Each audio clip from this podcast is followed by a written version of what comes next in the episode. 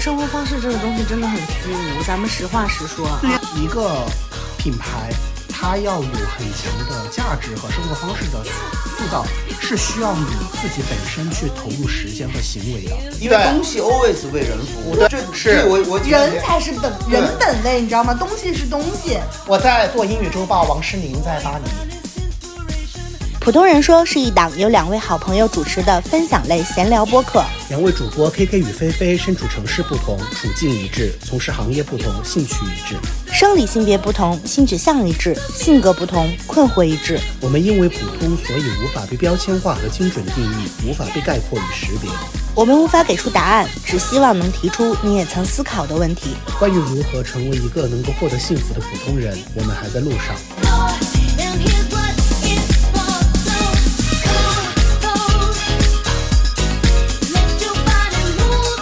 Hello，大家好，这里是普通人说的主播 KK。大家好，我是菲菲。我们今天是在成都，因为 KK 来了成都，所以我们今天还有一个成都的重量级嘉宾，就是我和菲菲的好朋友琛琛。大家好，我是琛琛，我这个嗓子有点哑，就是鼻子有点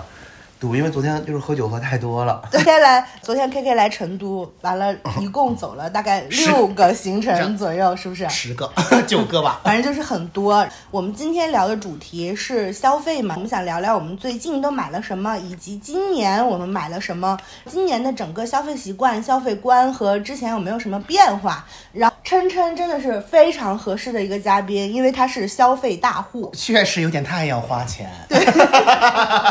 对 我，我不知道，如果有一些朋友还不知道琛琛的话，因为如果是关注我和菲菲的微博的话，其实对琛琛肯定是很熟悉的。如果有一些播客的朋友不知道的话，可以先介绍一下琛琛的背景。首先是个超级消费大户，然后特别喜欢买时装以及生活方式有关的消费一切。对各类产品。不消费车和表，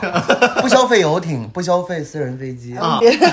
呃，逼位有点重了，我们是普通人说 博客啊。琛琛还有两家淘宝店，相当于是老电商人了，所以从买卖两端都是很有经验的一个嘉宾。然后我们今天，呃，因为马上就是双十一了嘛，我们直接就从最简单的话题来切吧。大家双十一都买了什么没有？那我就先说一下，嗯，因为现在的双十一其实跟双十一最开始的一个感觉其实是不太一样的，因为最开始的双十一可能就是专注于那一天，可能刺激大家去消费。也有很真正的意义上的折扣。那现在的双十一，因为其他电商平台的加入，把这个整个战线拉长，那可能从十月底开始就已经是在做这种双十一的一个优惠的力度。那我在双十一我买了一些东西，就全都是真真正正我日常需要用的，并不是说因为双十一它有多么特别的便宜，只是说刚好到了这个节点我也需要买了，那我就正好买一下。我买了洗衣液。买了猫粮和猫罐头，买了我自己要用到的洗面奶、爽肤水，买了两本杂志，什么杂志？日日杂那种，日要要要看一些衣服灵感。啊，对啊，就 OK 了，就是就买了这些东西。菲菲呢？我其实跟困我跟那个琛琛的感受是一样的。首先是我我今年尤其没有那种双十一不买什么会感觉错过什么的这种感觉，可能以前会有啊，而且我记得很明确的是我还在。读书的时候，但是也不是很久远，可能是什么一九年或者是一八年的双十一，我记得那个时候就会有一种没有买就感觉错过了什么的那种东西。但是可能今年我尤其没有这种感觉，首先是第一个是这个，那另外一个就是我不知道这个机制是什么。你知道，其实我有些想买，我就会在小红书和抖音上面搜双十一什么时候开始买是便宜，因为我真的不知道 真正的双十一是什么时候，我不我不知道。嗯，我我我我我插插一下。哈，呃，对于我们这种 C C 店来说，因为我们就是属于个人店铺嘛，我们的商品的定价其实是很固定的，我不会说是因为到了双十一，因为有满减，那我就我提前去调价。但是对于很多天猫店，他们现在其实在双十一之前都会调价。如果你有关注，比如说这个东西我早就加入了购物车，嗯，我当时是多少钱，你到了双十一再去看，其实价格是不一样的。很多时候双十一买反而会更贵，因为很多可能，呃，不是像我们这种非常关注消费行为的人，他买东西还是会有这种惯性思维。到了双十一我要买东西，因为双十一肯定是一年最便宜。那他其实没有去关注过这个商品价格的变化，反而他双十一买的会更贵。因为我以前也遇到过，我们当时家里想买一个空气净化器，一个飞利浦的空气净化器，可以说牌子吗？可以没问题。OK 这个咋了？你的哦，黑了没事没事。就就直接去呃飞利浦的官方店买嘛，我就直接跟他说，我说呃能不能给我薇娅直播间的价格？能的话我就买了以后，你到时候退我差价。主播就说好。你就买了，后来发现其实按照薇娅直播间的价格给到你了以后，还是没有在薇娅直播间的时候的优惠，因为人家当时还送一个电吹风。哎，这也是我今年很大的感觉。哎嗯，因为我以前是每到双十一的时候会买一些天猫店的护肤品，嗯，因为确实是加上赠品啊一大堆，它看上去就比你平常买的多。但是是从反正就是淘宝直播开始兴盛了，大主播开始拿捏到了这个特殊价格了之后，我会发现同样的东西啊，它有三套不一样的东，就是不一样的销售的套餐。它一个是李佳琦，比如说今年买护肤品，因为他们有有李佳琦是有那个护肤护肤品的专场的。一个是，比如说同样的，假设说海蓝之谜的水儿，它李佳琦的直播间有一个价格，它的赠品是不一样的。然后它这个肯定是全网最便宜的。如果你从双十一的这种呃淘内的机制去买的话，它还有一个，它也是水，它价格不一样，它的赠品也不一样。我发现今年抖音的官官抖的。套餐也非常优惠。如果非双十一的话，你平常在买很多东西，比如说是大牌的、呃这些东西的话，你其实从关抖买的套餐是要比天猫买的套餐还要划算的是的。但但你说到提到一个抖音，我又想就可能扯开另一个话题哈，第一个呃消费平台的一个问题，就我觉得从我的角度上来讲，我还是呃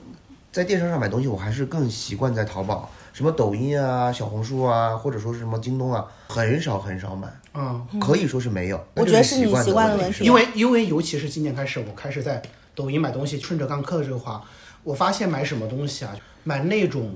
日日常快消的东西，就无论是上脸还是家里面清洁，还是这种日常消耗品，我已经摸索出来一个买的最便宜的一个路径，就是你不用等双十一，我我就是一般去那个抖音上面搜呃搜搜牙膏，而且你找当时你想买的时候最大的主播的机制一定是最好的。就是说那个时候如果没有其他的主播在卖，你就在官抖里面下。它一定会比淘宝或者是京东什么便宜，但是如果那个时候刚好有别的什么主播在卖，而且这个主播可能是你平时刷过，他是有一定的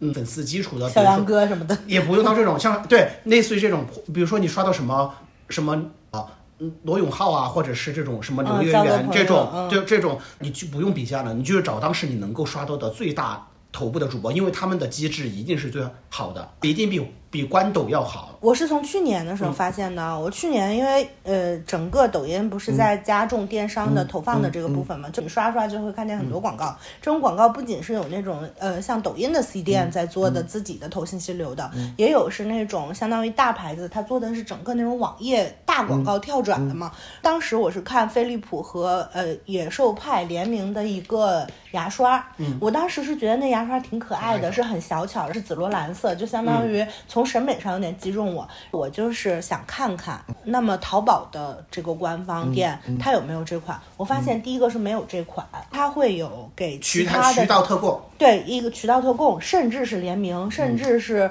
有一些特殊性，它方便引流和方便沉淀自己的用户嘛。然后还有就是我今年去看，呃，我买我的洗发水儿，这个洗发水儿也不是说一定要到双十一买，平常你用的话也就就直接就可以买了。然后我就发现，哦，我买习很习惯的这个牌子叫怎么读我有点忘了，一个外国的牌子，什么 Oplex 那个。我知道 Oplex 是的就就是是那个就 O 吧 P L E。对对对，我就是很喜欢那个嘛，因为我感觉它修复很强。我当时就看了关斗的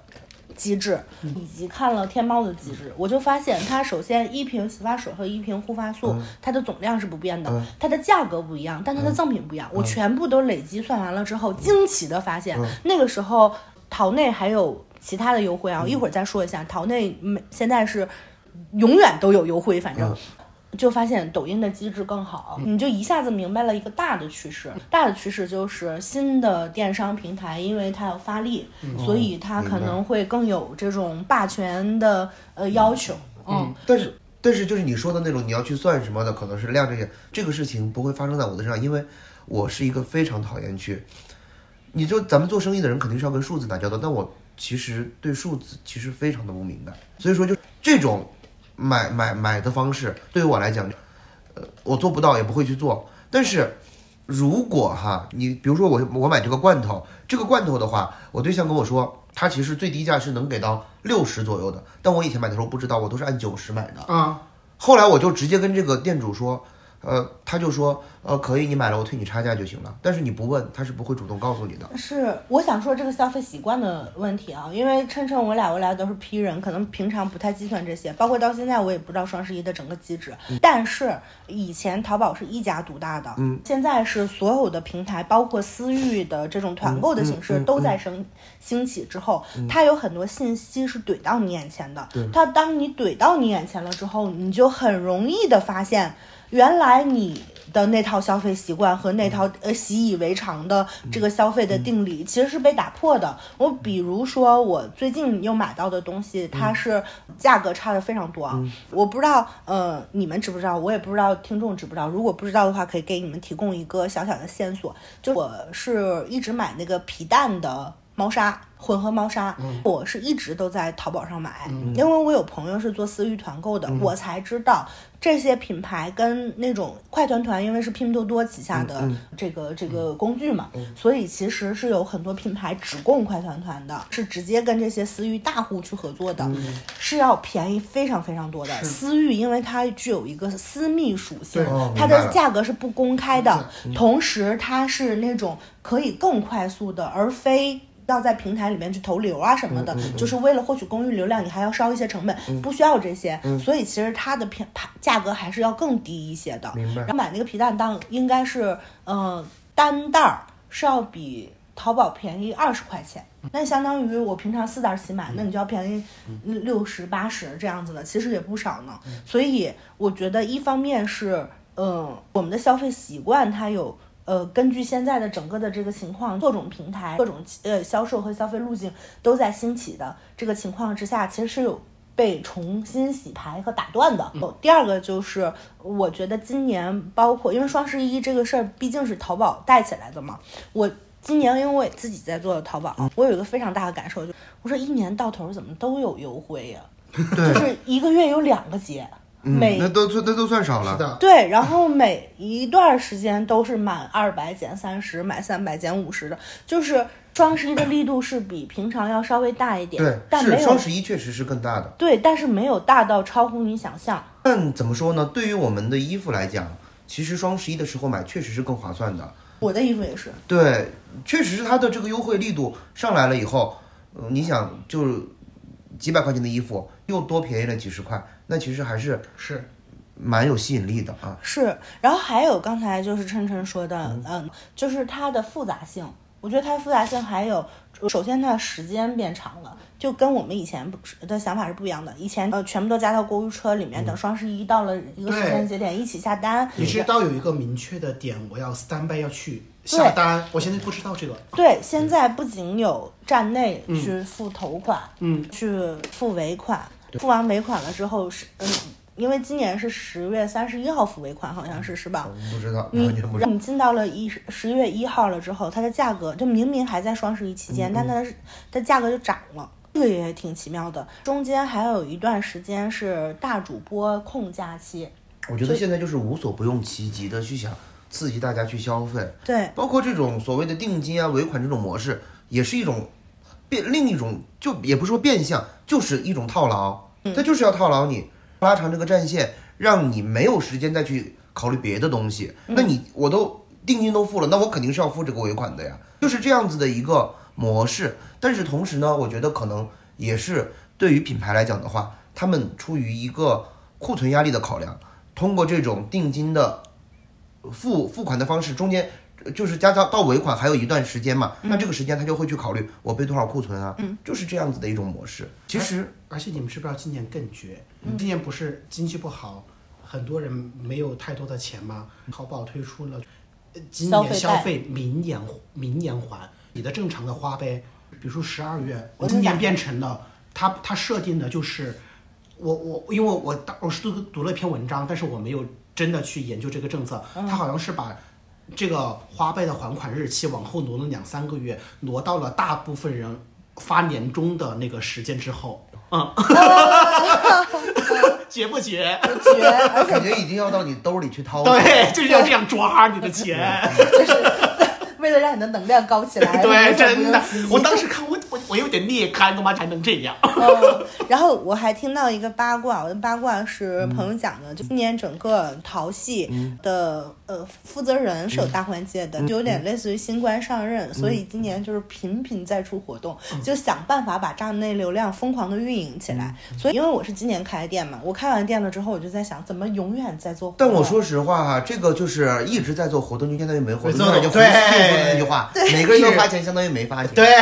对吧？对啊，呃，因为哎，咱们实话实说啊，这个东西它会也会涉及到一个控价，你商家控价这个是也是很合理的。比如说我我我有一个爆款的 T 恤，因为它平常也有在卖，它活动期间也有在卖，你就是你是不可能说老参加这个活动的。为什么？因为你一一个月相当于前上半旬是十呃十天是活动，中间十天是没有活动，下半旬又有活动了，这就会导致你中间那十天没有活动的人买的是贵的，然后活动的时间又比没有活动的时间长，就导致买贵的人是少的，他们就很容易就是过来 challenge 你，你知道吗？对，我知道。啊、这个就是特别恐怖的一件事儿，就你这个东西它的整个排期就乱了，感觉也并不是真正给消费者们谋到了福利。因为如果你活动期变长了的话，大家就会把活活动当成日常来去做定价。对，没有办法，这就是没有办法的事情，因为 对咱们没有办法去挑战平台的规则，你就只能去服从和遵守。是，所以，嗯，总总归来说，第一个就各大平台的兴起，还有重点平台一些政策上的调整，以及他们自己内部对于自己的所谓的 O 也好 KPI 也好，肯定会有需求，所以就会整个从呃从平台的终端来讲，反过来会对消费习惯有一些影响。但是其实我们自己个人的话，也会有一些消费习惯的大的变化，因为我还没有说我今年双十一买了什么嘛，我今年双十一买的东西和往年是很不一样的。我往年其实会比较喜欢买那些不用经过。不用经过特殊的思考，呃，比如说这个牌子的什么呃洗面奶好，这个牌子的爽肤水好，这个牌子的霜好，你已经经过了很长时间的品牌的营销的，无论是影响也好，或者说你洗脑也好，你心里面有一个很笃定的东西，觉得 OK，他们可能是大牌，他们很安全。我往年就基本上就是每年都买一样的东西，双十一买，买完了之后用一年，次年双十一再买一模一样的东西。我今年不是的，我今年首先护肤品整个都变了。我护肤品买的全部都是有点偏功能性的，就有点偏药妆成分类的，比如说是修复屏障的，可能是类似于添加一些呃烟酰胺或者什么，就那些东西你懂吧？嗯，因为其实成分党也是一个很早的事儿了，相当于咱们有点落后，就才才开始。然后他会发现，他们首先看上去有点像更有趣的消费，我菲菲应该能感到这个东西，好像更精细化的，好像虽然我买的不是更贵的东西，但是我买的是更懂的东西的那种感觉。我明白你的意思。同时它的价格还不贵，它的牌子还有点葛，不是那种那种大通货的牌，子。我知道你的意嗯思。这一点我觉得我跟你是很有共同点的，因为我很喜欢买这种东西。我不管是在买衣服还是在买日用品上面，我都追求一个与众不同。但这个与众不同不是说我要 展现出来去给别人看，哎，我我多么的跟你们不一样。对，我喜欢尝试。对，就是我，比如说我之前买一个洗面奶。一百五十毫升吧，正常常规洗面奶，但是好像六百多块钱，就对于洗面奶来讲，真的是贵了。嗯，真的是蛮贵的。但是你要问我为什么要花这个钱去买一个洗面奶？洗面奶其实能做不出什么花来了，技术已经很成熟。干净不干就可以了。对，但是我就觉得这个消费的行为会给我自己的心理上提升一种满足感，会让我觉得舒服。我其实我能理解琛琛的感觉，消费是他探索和连接世界的一种方式，是就相当于你买了一个新的东西，你尝试了，你就有点像在地图上重新点亮了一个区域。OK，这个东西我买了，我体会过了，我对它以后是有观点和判断的。对，然后你自己的这种距离，就是你至于消费市场和产品市场的这个距离，又往前拓展了一点点对嘛，有点开疆拓土的感觉对。那这个就是消费大王的。包括对，就包括我买衣服，我之前买一个牌子，我很喜欢在 Sense 上买衣服，是为什么？因为 Sense 的新牌子真的非常多。我之前关注的一个时尚博主嘛，他说他了解新牌子从哪儿了解呢？就从 Sense 的品牌 list 上面了解。对，因为我在 Sense 买东西，有一点是我很喜欢在 Sense 上买一些很新兴的牌子的衣服，而且因为这种新兴的牌子、新兴的这种设计师品牌呢，它也一定会打折。你明白吧？就一定会打折。所以说我之前就买了一个叫 Marshall Columbia 的一个牌子，蛮有蛮蛮特别，就是蛮有自己风格的。我当时买的时候，我印象很深，我应该是二一年的秋冬的时候买的。我去年夏天的时候去逛，呃，上海的一个买手店叫 Merchant A，好像是这个名字，是伦敦开过来的，就还蛮蛮那个 high level 的一个买手店。然后它里面就挂着我我当时买的这个牌子的单品一模一样的，说是他们的新款，也没有折扣，价格当然也是比 Sense 贵很多啊。因为我在 Sense 买的时候是打三点五折买的啊，是我我很喜欢做这样子的消费，就我也很难给我这种消费的行为去下定义，但是我能够很明确的感受到我很舒服。我很开心，我很快乐，我能从这种消费的行为里面得到满足感。对，因为消费就是一件高能量的事。对，没有花钱的不是，重唯一的问题就是你没钱花。但是我我真的也对买那种奢侈品牌，呃，刚自己的经济就是状况刚开始好转的时候，没有开始上班拿死工资了。然后那个时候我印象很深，我买的第一个 LV 的包就是直接走进店里 walk in，就是没有预没有预期，没有。预设没有说计划，没有说我已经看好这个款式，我去那就走进去看到，哎有拿起来一杯，哎不错就买了，就是我第一个买的 LV 的包，那个包现在也还在用，但是我从从始至终也没有过去追求说我要买大 logo 的东西，就是品牌标识性很强的东西。所以说我以我之前还买过一个 LV 的夹克，这个夹克就是让我有一个很深的印象是什么呢？是因为我后来胖了以后穿不了了，那个夹克就可能有两年都没穿了，因为当时那个夹克是。Virgil 去当他男装总监第一季的单品，购买了以后呢，我就一直没穿，然后我就想说卖掉算了，那种就是二手的那种二奢回收的人嘛，就说哎有 LV 的夹克，那我们很想要。结果跟他看了以后，他就有点面露难色，他说这个我们可能没法收。我说为啥？他说因为没有 logo。我说有啊，我说在扣子上。他说这个不叫 logo，他说要有那 LV 的东西就是在身上啊，的那个 monogram 是吧？对，嗯要我说我我就一下子就明白，暂时你能看到的，对对对大 logo，对我就明白了。尊度 logo。对，我就明白了。而且包括我之前还买过 Celine 的衣服，Celine 有男装了以后，我买的他的衣服，买了很多件，也是现在穿不了了。后来我就说干脆卖掉，就只有那前面有 Celine。的那个卫衣是，不是？他说嗯这个你还有吗？他说这个你有多少我们都愿意要。没有来这儿上货来了。其他的没有 logo 的面露难色啊。嗯，这个侧面也说明了，其实奢奢侈品在很在很大一部分真正的消费者中间到底意味着什么。它的意义本质是那个 logo。因为其实我自己觉得奢侈品啊，尤其是时装类的东西，一个基本款的卫衣或者基本款的 T 恤加 logo 是最不值得买的。对，那最你不要买它。那那你听我讲，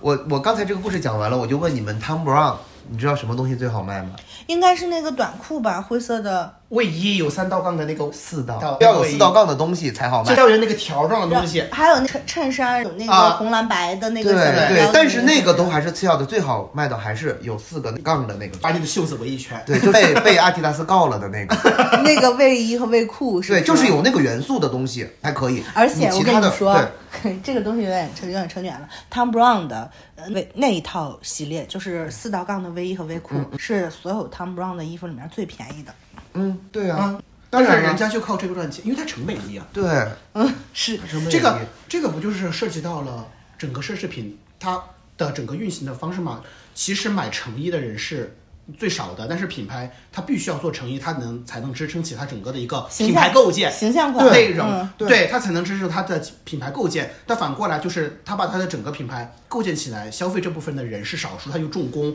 利润又薄，但它必须做这个东西。但是在做这个东西上，它就要疯狂的卖这种大 logo、便宜的基础款的，让更多的人能够链接到，然后在这个上上面赚钱。对，你看，嗯你看巴黎世家的秀秀款的东西，其实还是蛮有想法的。他的秀场也很有话题性。你看了他的秀，你看了他的整个的这个 lookbook 以后，然后十个人走进巴黎世家里面买的还有卫是吧卫衣、老爹鞋 对和，巴伦 T 恤斯亚嘎的卫衣要在最前面。对对后边 有三个飘带的那个对，那些东西是不会出现在时装秀上的。对那时装秀上的东西放在店里面，就是十个人走进去，可能十个人都不会买。但是牌子啊，牌子什么东西二卖二手卖的好，其实你要看 A 货市场，就 fake 什么卖的好，它的二手什么就会卖的好。嗯。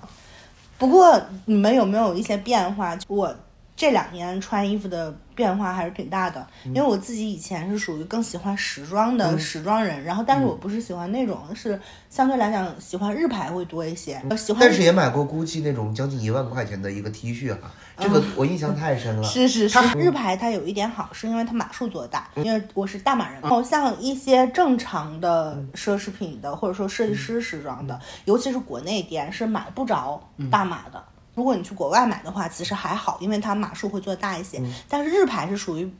平常的码都做的比较大，因为日它也比较它没有很要强调去曲线啊什么的，曲线对对它还是轮廓和剪裁。对但是我今年也有一些变化，嗯我觉得这个变化一方面你不能说完全跟经济形势没有关嗯系，因为无论说从赚钱的层面上来讲，肯定是没有前几年好嘛，嗯还是说从心态上来讲，我是从今年开始。特别喜欢偏功能性，还有偏舒适感的衣服，嗯可能会看面料，看舒适度会更多一些。从今年开始穿运动服了，以前还是不管怎么样还是穿时装更多一点。啊，面料，我是我买衣服我是 always 会去看面料的。但是我说实话哈，呃，大部分时装品牌其实都不会用到特别好的面料，对，真的不会用到特别好的面料。，是哎，我觉得反而是功能性的牌子用的用的东西会好一些，比如说，嗯、可能会偏类似于那些户外的，以及可能贴身的，就有点类似于宜家的那种。对，因为真真正正要强调面料的大牌子，那那个衣服就真的是有点太贵了，就会有点贵到有点吓人。就是贵到有点类似于那种老钱，你要，参加什但么？但往往这种衣服其实它也不适合我们，因为它的风格跟我们就是完全不是一个。一个维度的风格，对，就就那就就算了。什么罗尔皮亚纳那种，拿起来一看，感觉是那个爸爸妈妈穿的，然后一看是 二十几万的衣服，对。速度，但是舒适感这个东西，其实我是觉得你不用花特别多的钱，你就可以改到。对，其实纯棉的，你要说不舒服嘛？肯定也是舒服的，对不对对？，嗯，然后今年我觉得买了一些东西跟之前还不太一样，这不是不完全是双十一在买啊，嗯就只说整个这个今年从大的一个时间阶段来讲发、嗯发生的变化。就我在买运动鞋，因为我以前是真的不穿运动鞋，哈，我对我理我理解不了运动鞋。哦，我以前更喜欢就是穆勒鞋，还有那种平底小皮鞋。哦我懂了。我觉得运动鞋，在我心里面到现在为止，在我开始买之前，我心里面一直觉得它是旅游鞋，波波鞋，你就是那个是男生跟女生可能在对鞋的这个消费意识上的不一样。嗯。像我的话，我其实以前是不穿皮鞋的，但是我从前年开始，我就买了有一个牌子的皮鞋，买了很多，叫 Marcel，啊，我知知道吗？就买了很多，因为确实是，呃，蛮好搭配的，也是蛮好穿的，蛮舒服的，所以说我就一下子就就我买东西是这样子，就是我觉得哎这个牌子真的不错，我就会一下子买好几双，就是这样子的。到现在那个鞋我还是会一直会去穿，因为它又不是那种传统意义上的那种皮鞋，它。嗯提供了舒适度，但是呢，又不像说是那种运动鞋很，很怎么说呢？又比运动鞋可能更带有一点正式的感觉，所以说我就一下子抓住我了。对，但我觉得啊，普通的运动鞋跟那种叫 sneaker，对吧？对。也不一样。我觉得 sneaker 它是男生的潮鞋，但是我说的这种就是类似于今年买的比较多的昂昂跑，对，哦。嗯，还有萨洛蒙，就纯粹真的是那我又想说话了，你说 不要说太多时装，不是就是说鞋，就昂宝和这个萨洛蒙，其实。呃，我早就有在关注哈，我就是去店里试了好几次，都是下不去手，为什么因我觉得不好看，对，确实是它不在我的审美体系上，我就是不喜欢。但是你是时装人啊，我刚才说我已经从时装人变了，咱们今现在就是走功能性。所但是以今年不要说但是，对，从因为时装人属性会有点变化，今年会比较关注舒适度，所以会买昂跑和萨洛蒙。今年穿类似于 Lululemon 这种衣服也比较多一些。还有一点就是。嗯，我之前是没有办法想象自己穿瑜伽裤出门的，但是今年就是会穿瑜伽裤出门，我觉得无所谓。它主打的就是一个舒舒服。我明白你的意思，但嗯我、我现在也不买时装了，而且我以前买的也也是两近两年没有上过身，嗯完全没有穿过，就全部就是挂在衣柜里面。我现在出门就是冬天的话就是卫裤、羽绒服，夏天出门就就是就是这样子，完全的这种卫衣卫裤的东西，一直穿这种。那你们今年或者是最近一段时间有没有买什么以前从来没有想过的？因为对我来讲的话，其实像这种说实话有点丑，但是可能主打的就是一个功能的运动鞋，还有运动的衣服，是我以前没有消费过的。那你们有没有什么是纯的新消费，是一种大的那种转变的东西呢？最大的转变就是不买什么了衣服了，对 而不是买了什么？对，最大的转变是真的不买什么。以前是什么都买，现在是开始决定什么不买。因为以前买衣服是我呃是我那呃所有消费里面占比最高的，因为真的买的太多了，买到就是店员真的就认识认识我，而且是是的，我说一句，琛琛在太古、呃、成都的太古里，进到哪个店都要都都会跟那个打招呼，sales 都会跟他打招呼，又来了，就这样子，我们哪个店都是，真的挺夸张的。呃所以说到今呃从去年开始，因为去年也没有什么社交场合，也不怎么出去，大家都是、对吧？对对对，今年开始也买的很少，哎，我觉得买的很少我。觉得你刚才说的那个也是很对的，也是我之前其实没有想过，过去的三年对于我们。到底买什么衣服，以及从就是从纯粹的服装上面的消费，其实是有很大的转变的。因为当你缺少了社交的场合，当你对社交的这个属性，就相当于你身上的社交属性削弱了，以及可能从大的经济环境下或者社会环境的背景下，它并不是一个蓬勃昂扬的这个状态，所以人也没有那么容易花枝招展了。因为我看了一些报告嘛，为什么说韩韩国的、呃穿搭这两年它都回归了黑白灰，本跟这个整个的社会的一种氛围和一种基础的调性也是有关系的。我。觉得主要还是一个对大家消费信心的一个对，说摧毁，我不知道这个词会不会用的太过啊，但确实是大家的消费信心受到了影响。消费信心受到了影响以后，直接导致的就是你消费行为的降级，这个是最重要的一点。因为很多时候大家花钱，并不是说我挣了多少，而是在于敢不敢花。那一旦消费信心受到了影响，你挣多挣少你不敢花，那对于结局来讲都是一样的，那就是不花钱不买东西了。我觉得这个是这三年对大对至少对于我和我周边的人来讲是这样子的一个现很现实的一个状态。所以说，我现在买东西，一个是更趋近于理性，再一个的话就是呃买的少了，明白。对，不会做那些无无无没有必要的消费。那比如说琛琛是相当于以前什么都买，到现在开始有选择的不买。我可能是以前买 A，现在买 B。菲菲呢？菲菲，你有没有什么从这两年的整个的大的这个时间框架下有消费习惯的转变呢？我觉得最大的，因为首先这三年我发生的一个最，我跟克克和趁最大的一个变化是，我可支配的钱变多了，因为我从学校走向社会，我开始赚钱，对虽然是同龄人，但是完全不在一个社会时间节点上。对，所以就是这个事情，你可支配的东西，呃和范畴会变得更大。再另外一个，就我是做商业地产的，就大家理解，嗯，做购物中心的，嗯，所以对于线下正在发生什么和流行什么，以及大家想要买什么这个事儿，我就是从职业的角度会观察很多，嗯，所以今年有一个很大的一个变化是，你你每天你不在不断的想怎么样去影响别人购买的同时，其实同时你在认知和了解输入这些信息的时候，也会被影响。自己也会被影响。所以今年消费了大量的这种会被之之前那个小红书不是有个博主叫基东森东西，基东森就是那种要消化那种上海中产有逼位的东西。今年买了好多，首首先从大件儿上讲，我买了个 Brompton，、买了个 Brompton 就。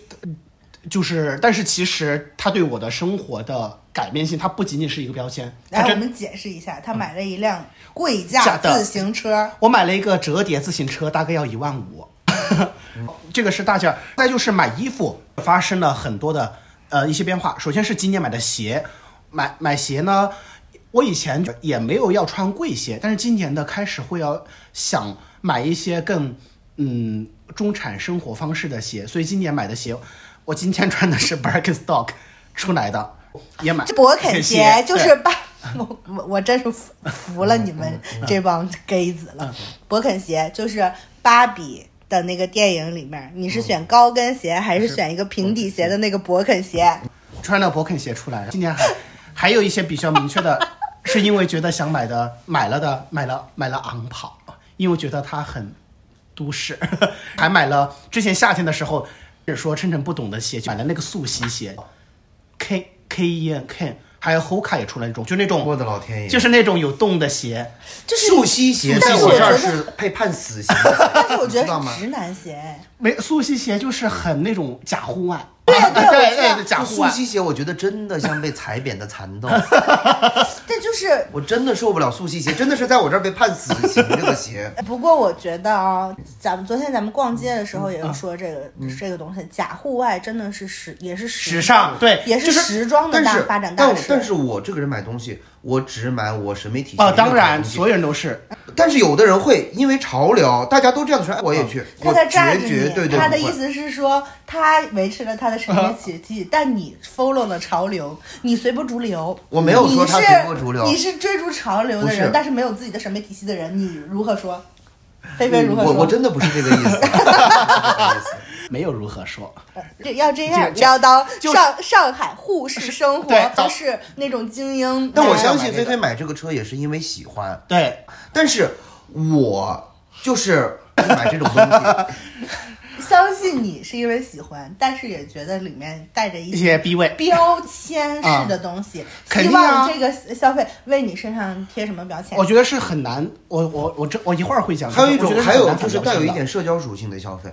对，它肯定是会有。对对吧？我是今年整个社交属性的消费变得极低，然后我是没有，我是压根儿就没有。嗯，我今年全部都是，但不过说到这儿，我也不确定这个到底也算算不算另外一种追逐潮流啊。我今年的消费有点全部都是那种别人看不见的消费，就比如说，嗯，有点通过关注身体的状况，然后来试图通过消费给出一些解决办法。我举最简单的例子，就是我的今年是前胸和后背都开始长痘儿，我去查了一下，有可能叫什么马瑟拉真菌的这个东西，反正也是这两年特别红的，继玫瑰痤疮之后，又有一些嗯。互联网的流行病，我我。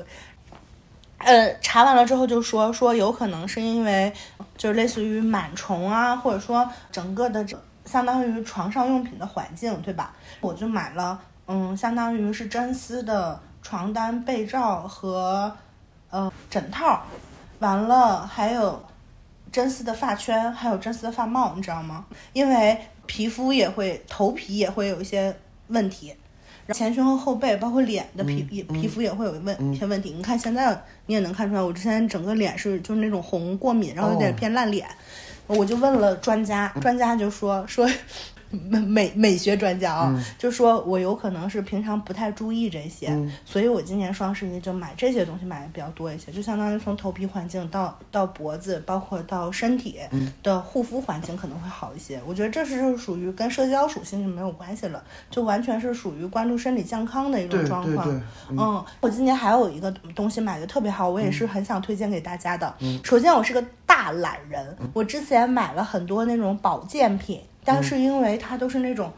呃，单独包装，你每次要吃吧，比如说你一天吃三顿，你可能还要提前用分装盒给分好，我就导致很多东西我就是没有吃，你知道吗？就完全因为懒就跟那什么了。我今年买了一个 H W 呃 WHC 的蓝精灵，就是它是一个比较好的保健品的品牌，然后它这个蓝精灵是包括了鱼油、辅酶 Q 十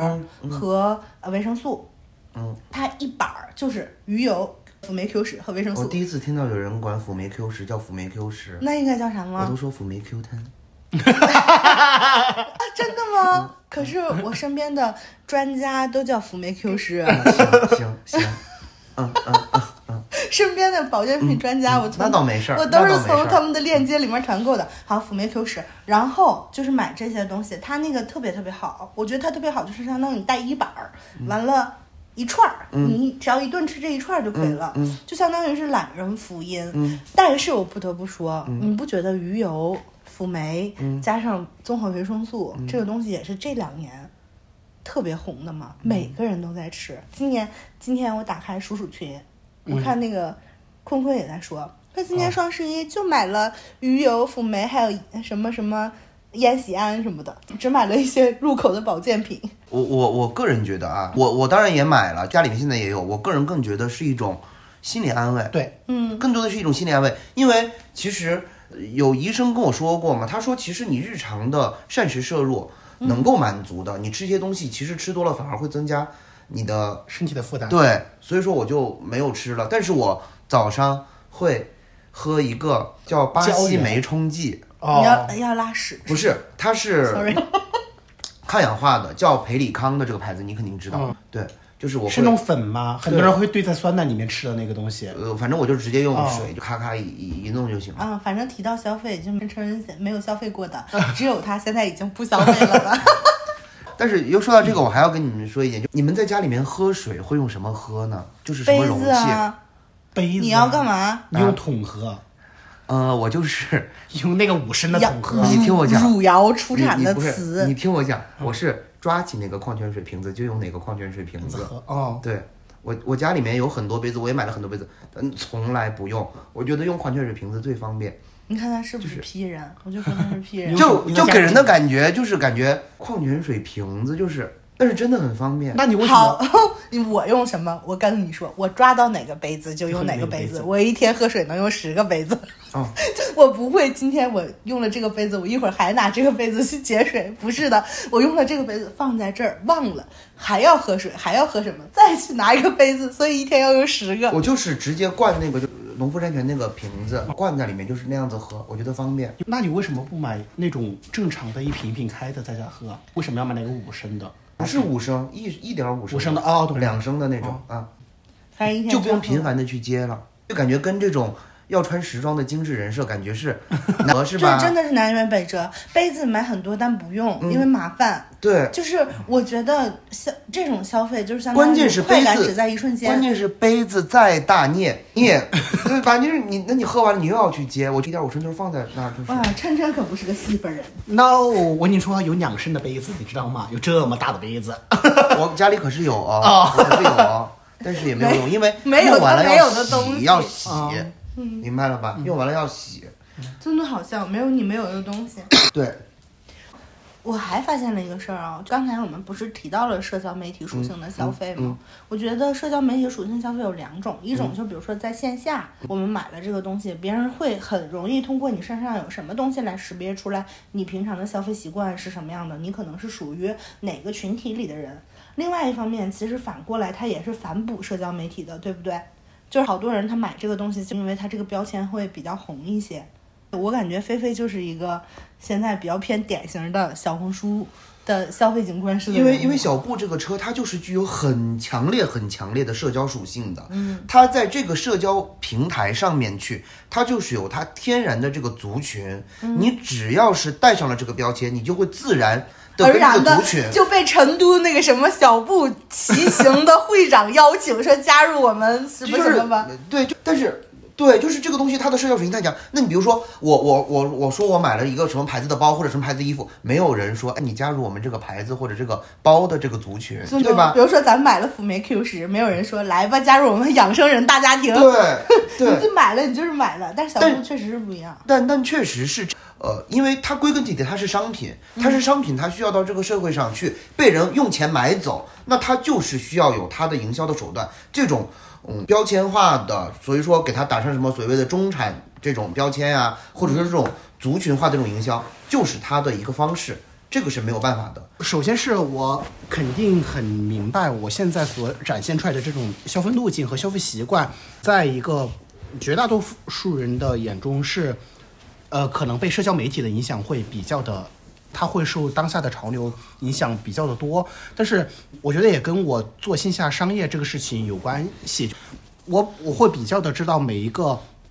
品牌它为什么走到今天，它它为什么背后有一套它自己起码打包出来的这样的一个说法。其实有的时候是被这些东西所影响。从中国开始，它是有大的三个呃消费时代的。首先是三个时代是什么时代的？第一个就它要解决物质匮乏，你没有的东西。嗯，就是我买这个东西是因为我要有这个功能，我买这个东西是因为我没有，所以它才放放在中国的整个断档其实很好理解。从我们从改革开放一直到两千年之前，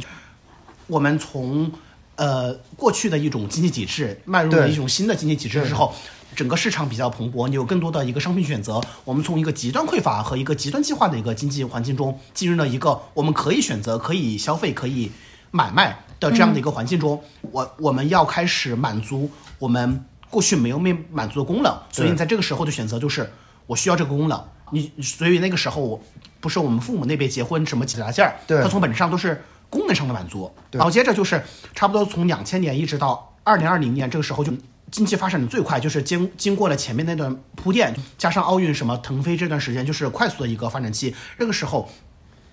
你，解决什么问题？你功能有了，你是解决的品质的匮乏的时代。所以在这个时候，基本上就是这些呃，伴随着这些值。嗯，其实从两千年开始，开始有这种真正的国外的大刊的中国刊开始进中国，它开始兜售这种全球影响力的连锁的这些东西影响，包括这些大的快消品牌，他们进入中国，包括像联合利华、欧莱雅这些东西，开始你你们看，我们无论是从护肤品还是从衣服，也是奢侈品开始腾飞的年代，就是咔咔咔一个个的购物中心，就是从恒隆到太古到 FS 这些东西，基本上都是这二十年间出现的。在这个时候，你买的你要做的消费的行行为都是我很有钱，就是我我很有品质，对我我跟最新的和这种呃最嗯尽可能极端的好的贵的东西产生了一个联系。啊，嗯，从二零二零年之后、呃、开始发生的一种变化，就这个市场其实是已经饱和了。这个时候，嗯，我觉得一个方式是跟整个经济放缓有关系，就是所有人的消费信心和消费意愿没有那么强，但是同时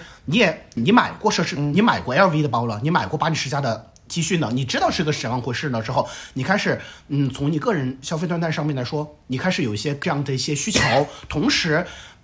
被市场教育过的一些人，他们开始出来能够提供多元的一些选择啊，这个东西表现在嗯，这个时候叫什么叫叫意义匮乏的时代？我要通过消费这个事情，我我要通过消费这个事情来证明我对一种价值的理解和判断。所以你像这几年，嗯，都市中产之内的他们所追追捧的这种品牌，无论是呃像萨洛门、像始始祖鸟啊、或者是像昂跑这些东西，它最后一定是要倡导一种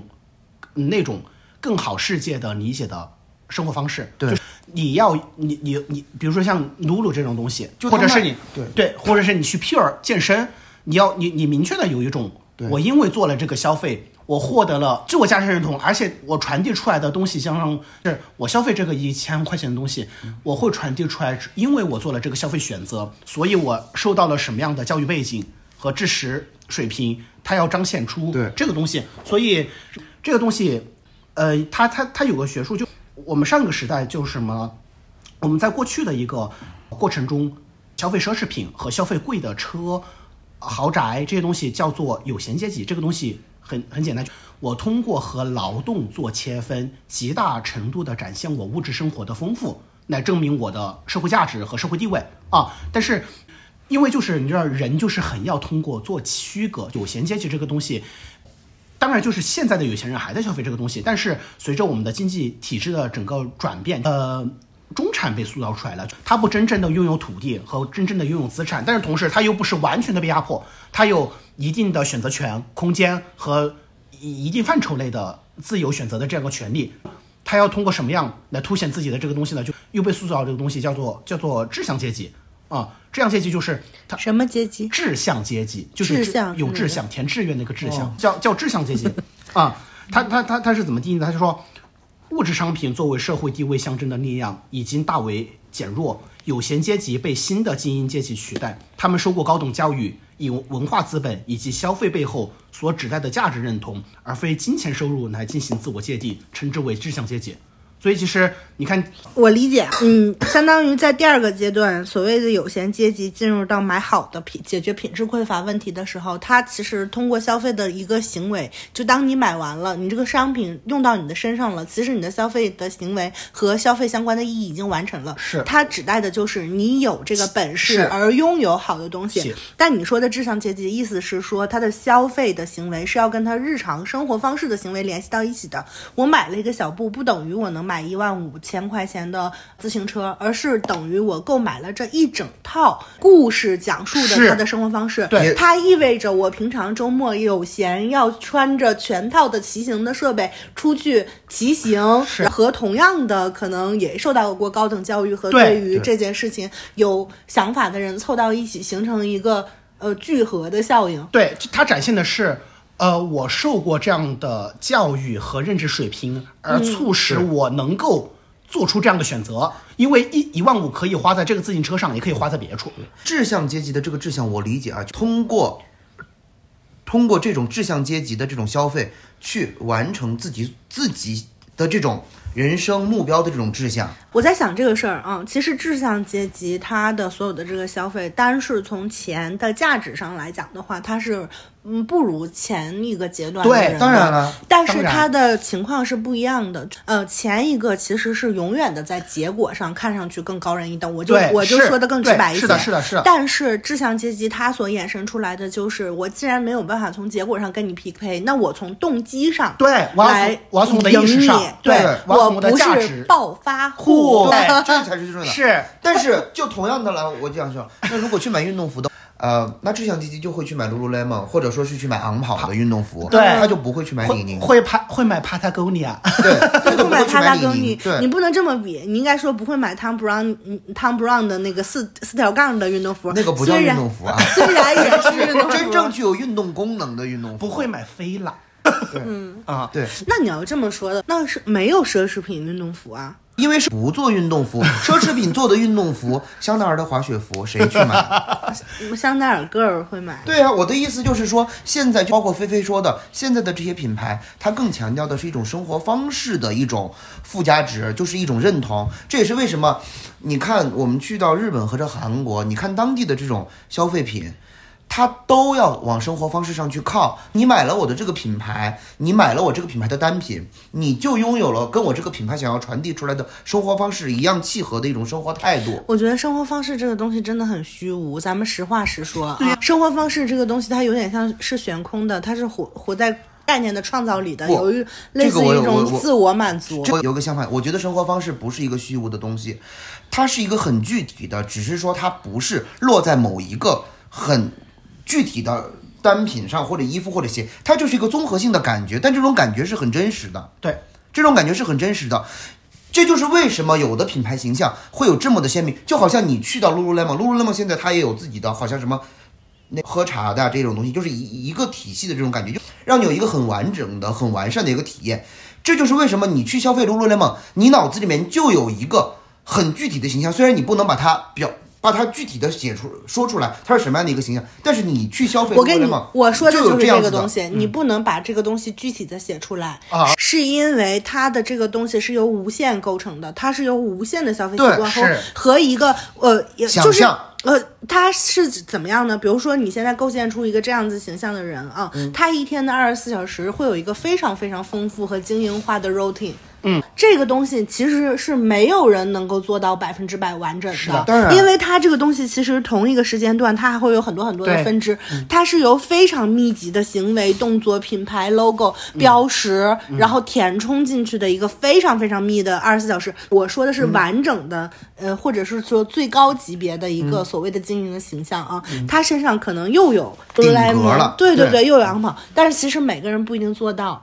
你的消费和你的行为习惯，其实是看这个理想形象，你能占你这个理理想形象的百分之多少？对对对，所谓的嗯，无论是买小布的这个动作也好，还是消费昂跑也好，还是说你真的是玩腰旗橄榄，或者是玩桨板的那些行为方式也好，其实就是在占领这个形象的比例。对，嗯，嗯你越占领的多，你就越接近你心中的这个理想的形象。而这理想的形象，它除了物质以外，它其实要跟强行为挂钩。对啊这种这种强行为就不是。相当于你们暴，如果你是暴发户，你再有钱，你做不到这个行为，你仍然从消费品味上和消费对对对质量上是低了一这。这就是我认我觉得现在的很多奢侈品跟这些品牌之间的差异或者说差 battle，距。其实其实我觉得它是有一个较劲儿因。为你看现在这些奢侈品，就就比如说什么，就是顶奢什么 Celine 啊、LV 啊，或者什么 Dior、Prada 这些东西，它没有像这种没有像 Lululemon 这种品牌一样，它赋予你这么强烈的这种这种怎么说呢？这种、嗯这种生活方式的感觉。它不是它它更复杂化，前者其实奢侈品它呃它的消费是更扁平化的。对嗯对，而且贵嘛，我们就对说很粗暴，简单来说就是贵。而且就是这个东西，我觉得有一个本质区别。刚刚其实可可已经提到了，我觉得呃，一个品牌它要有很强的价值和生活方式的塑塑造，是需要你自己本身去投入时间和行为的。你看奢侈品是什么？奢侈品是不需要你投入重工，我花钱让别人为这个东西来增值。嗯但是对露露它其实那个东西就很便宜，你你要你你为这个东西来增值的是。你用的这个东西，你投入大量的时间去运动，维持一种对。要耗费时间和精力的生活方式，同时在这个上面形成一种强调一种能动性。对 要强调你人和这个东西的匹配。对。对，我就是刚才就是更像是你人和这个商品互动。你。要你要你要 run 起来，在这个环节中，我刚才在想这个事儿啊，我觉得进入到二零二零年，你说它变成了志向消志向消费之后，就是志向阶级的这种消费之后，其实它非常非常符合小红书的消费景观。就是小红书就是由社交加上志向加加上，虽然有一部分人他是靠纯粹的有钱来撑起的更高档的消费，对。但是更多的人就有点像橄榄型，更多的人他争撑起中间大肚的那个部分，其实还是靠标签、靠自我行为、靠各种东西来撑起的一个消费景观。是的。这也是为什么进到两千年，就是二零二零年年之后，小红书越来越红了。是嗯，但是说到这儿，咱不得不提一个事儿。我觉得小红书它也在，因为我是属于二零到二一年是非常非常喜欢小红书的，因为在小红书上能看见很多很多不一样的人，包括你说的志向阶级。我觉得除了中产以外啊，其实还有会非常多的小众消费。对啊小众消费包括但不限于类似于二次元，对就是然后亚文化，它有文化内容和精神纲领支撑的东西，圈层群体都算。对对，对对对它不一定是那种大家想象的，比如滑雪、爬火山，它也有就比如说卡圈 或者是动漫、二次元，对对但是本质上它都是基于内容和个人对于世界的的认识持续的热情的投入。对，它是要跟爱好相关，对跟跟个人志趣相关，跟个人的审美，跟个人的呃主观消费选择强相关，就是一切以人的动机，对。就所谓的人的志向为主。然后所有的消费已经俨然变成了一种结果。我在二零年和二一年的时候，其实看小红书是这样的，非常非常多，有非常多不一样的人。就拿比如说女生，不是纯粹的按照主流审美在长的，啊，但是她也能有很多不一样的呃美的这个形式和外表的展现形式，再加上比如说很多像呃玩儿，我当时在小红书上看到的最多的，呃也以及最打动我的就是他们是怎么玩的。比如说有人玩老车，有人玩迷你的那种微缩景观小玩具，给自己的娃娃买这这娃娃圈有一个圈叫娃圈。嗯。对对对，但是它它还不一样，它因为娃圈儿有的是呃以玩那种 BD 的、嗯。DJD 的那种娃娃嗯。和给它换衣衣服它长得很精美为主，还有一些人他是玩这种小娃娃，他是以给娃打造一种完整的场场景。生活场景，对，它就是整各种的那种微缩小景观，就相当于打造了一个虚拟的世界这样子的。再加上，嗯，应该是二一年，还不是二二年吧？就是纳贝尔出来那年，二一年还是哪哪年无所谓了，也差不多。反正有很多就开始喜欢这种、呃，去迪士尼线下，然后建这种虚拟形象的，也嗯会有一批这样子的受众和爱好、受众还有爱好者，然后再加上就是其实非常非常非常多玩老玩具的，玩乐高的，呃玩那个就相当于是胶老。就玩那种拼接的、手办，再加上可能有那种非常非常多，包括收集星战的、收收集什么的。我记着那两年我看的很多都是在于我是怎么样通过展现我自己的意趣，展现出我世界的一个切面，就是我的小世界的一个切面，汇总到小红书这个平台的大的切面上，构成了一个很五彩缤纷的世界。是。就是无论是说从对外观的审美上，衣服呃穿什么，因为那时候还能看见非常多穿特别特别压的东西的，呃，有 Y two K 的这些已经成为了。像 Y two K 这些这两年已经太红了，就已经不说了啊。就是还有那种穿的非常非常葛的，我知道，有点类似于那种怪异的，偏星球，就是偏什么昆虫、废土，鬼怪、废土，对，就是它其实那几年，就是我说二零年和二一年，其实小红书展现出来的东西是非常丰富的，有很多的小众的东西，也有很多小众的爱好。但是进入到二零二二年了之后，尤其是今年，我就是对小红书有一种厌烦感。就一方面是很多人他都把它当成一种纯粹的流量生意来做，就越来越趋近于童话。还有一方面就是是前几年因为信息量非常大，UGC 内容非常的丰富，其实小红书是可以当成搜索引擎来用的。对，嗯但是这两年不行了。这两年你搜索不到真正的信息，你永远不知道它是在复制一个假的所谓的它是真的在推荐还是广告？对，还有就是，它虽然那个攻略看上去像模像样的，但你不知道那个攻略是真的假的，你不知道是不是专家在说。是真分享还是在硬产出？对，就是，所以你就东西完全都变了。我甚至觉得啊，以前大家批判小红书说它是有点像那种奇观式的消费景观，我觉得它现在连奇观都没有了，它就变成了统同质化的消费景观。对，就是你看到那些所谓的什么开箱、爱马仕开箱这些，就都是那些东西。再说到这儿了之后，咱们说点小红书骗局吧。每个人都分享一些自己知道的小红书骗局啊。小红书骗局好，开箱爱马仕，多少小红书的富婆开箱爱马仕和香奈儿是跟代购合作的，你们知道吗？哦，不知道，就相当于我是一个大代购，我这边不是有非常多的富婆儿从我这儿下代购吗？爱马仕啊，什么香奈儿什么的。但因为我是代购嘛，我买的东西肯定就是类似于从国外再寄回来的过程之中本来就有开箱，所以其实无所谓你这个东西有没有被动过。他们就先给到小红书那些富婆开箱博主，让他们开。相当于这一个人的一个视频看上去贼豪，但其实开了非常非常多的人的东西，再还给人家，然后从他那儿导流导一些买东西的人给那个代购，就是一个这样的富婆开箱产业链环节。这是我知道的，这是第一个。第二个啊，嗯，小红书家居博主不住在他们自己的拍的家里，这个事儿你们知道吧？那我真的不知道。这你们不知道吗？这个我知道。完，比如说有一些人说，哦，我买了一个房子，什么，呃，零零后，嗯、回到老家啊、什么有一个九十平的房子，每天是怎么样生活的，他就会从嗯装修房子开始。你就觉得他过得好好，他是家里也很整洁。有很多公司是批量产出这样的博主的，他的房子是假的，他不真的住在那儿，他那个东西是他的拍摄场地。小红书有一点让我觉得我不太喜欢的，就是他太要账号垂直了。他就是你家居博主，你就天天就是拍你家那个房子，就这儿拍完那儿拍，那儿拍完这儿拍。我觉得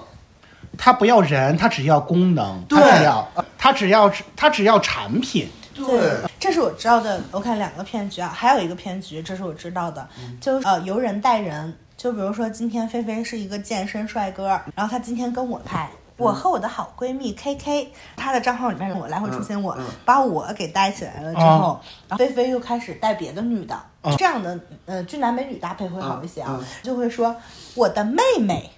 哦，Y Y，这是我亲妹妹，兄妹互动。我和我的女朋友 X X，他 就这样一轮一轮带，通过其实都不是真的朋友，哦而是这种一个网红，但是他出镜很漂亮，他在跟其他的美女或者帅哥互动，来一大串的颜值博主的产业链，这也有一种这种打打造假关系。嗯。你们都不知道小红书里面有这么多不知道。我还我知道最近有一种是那种，比如说用十个用十个香奈儿换一个爱马仕，这种就是二奢店，他们会假装要有一个顾客在自己家里面拿了很多的包。我来找那个二奢的掌柜说，呃，我我带了十个包，今天的目的是我也不从你这儿拿钱，我要从你这儿换一个爱马仕，嗯，他就会比如说拿起来是一个，比如说香奈儿什么黑金扣，说是是什么给你算两万。又是个 GUCCI 什么什么，这个不保值只能给你算四千。他在他在这个最后，他给你换一个 Birkin 出来，他在这个过程中其实是是在展示 GUCCI 是多少钱，Prada 是多少钱，香奈儿是多少钱，并且他们是便宜的。那真的不知道，因为我我不是小红书的深度用户，嗯。我还是习惯用微博。我我这样子来看，我这个人还是蛮老派的，我很愿意用自己习惯的东西，就包括购物，我还是不跟你我，我就还是在淘宝或者说电商，我不是小红书深度用户。是，就是刚才说到这儿，我就觉得你最早刚才说的那个志向阶级的消费，我觉得特别符合小红书一开始吸引别人的眼光的原因，因为真的在里面看见了很多不同的人，真的看到了他们生活的一角。比如说，我就那刚才你你去上厕所了，我跟菲菲说，我说就比如说有好多人他玩那种娃娃，玩微色景观，然后玩乐高或者怎么样，他是真的在玩，他最开始真正的就是说分享一下我的生活是怎么样的，分享一下我觉得我值得拿出来为人称道的东西。等等进到这边了之后，我觉得这是跟一种观念强绑定的啊。好多人说我们来去做小红书账号，我们应该做什么样的账号？第一点，做什么样的账号？利他性的账号是不是？啊好多人都这么说啊！你要想做一个账号，你必须得利他。我觉得这个是有问题的。什么叫利他呀？对呀、当你一开始你的目的是利他，你根本不是为了帮助别人，而是你想说我应该怎么样的表演成利他的人。然后让别人在我这儿那个啥。来，呃我这消费，归根结底你不是这样的。而一开始那些真正产生了利他信息的人，他最开始根本没有想过他者，他只是想说我是谁，我来呈现我是谁。在这个过程里，因为别人看见了真的你，在真的你身上找到了一些喜欢的点，从而觉得你帮助到了我。利他这个东西，它不应该是目的，它应该是结果。对然后现在做账号都说是利他利他，然后导致攻略非常多，但是攻略千篇一律。对比如说我之前就搜嘛，我就是不是长小疙瘩嘛，我就说是什么长小疙瘩是怎么回事，一搜不是就三瓶一模一样的内容，哦，但是里面植入的产品不一样。你一说这个，我想到了，我之前就是刷小红书，刷到一个博主推荐一个面膜，也是一个挺小众的牌子，但然后也不便宜，我就当时就想下单了，但是呢，我就那一瞬间我就想，我再去看看有没有别的人去测评这个面膜哈，我就又就在小红书上又搜，我知道这个是因为我刷到的，我主动又去搜了以后，就发现了很多人在推，我就觉得这个事情没有那么简单。对 我就觉得这个事情没有那么简单，因为一个小众的东西，却又在这个地方有这么多的美妆博主在在说，那我就觉得，凭我的朋友也有做这博主的，对，那我这点儿敏感度还是得有的，嗯，啊，我又然后我又去淘宝上看，看到有一些大的店在卖这个东西，我就觉得没有那么简单，我就停下了我下单的手。我现在真的有一种感受啊，全民在给我种草，对啊但是我真的不知道要怎么样去相信你的种草了。对，在这个过程之中，广告占的成分太多了，好多 UGC 内容已经完全变成了 PGC 内容，就是 P 完全变成了营销内容。对啊，我不知道该相信谁。这些博主，我不能说，我因为我也是一样的。我首先我绝对是不觉得打广告有什么问题的，而且甚至我非常非常讨厌一种博主，只要这个博主说过这个话，他从此所有的东西我都不会再信不是广，对，不是广，我就想问，是广不是广有什么区别？你这个意思就是说，广是广，不是广是不是广？也就是说，广你就是为了赚钱会说假话，对吗？只要一说不是广，这个博主我就非常非常不喜欢他。对啊我觉得你心虚，一方面你心虚了。你对你自己的整个这个职业生涯你不信任，你不你不完全相信你做的这件事情。对啊第二个事情是你在这个出发点里边，你肯定有心虚的部分。菜刀西西有一点，他虽然他是我的好朋友哈，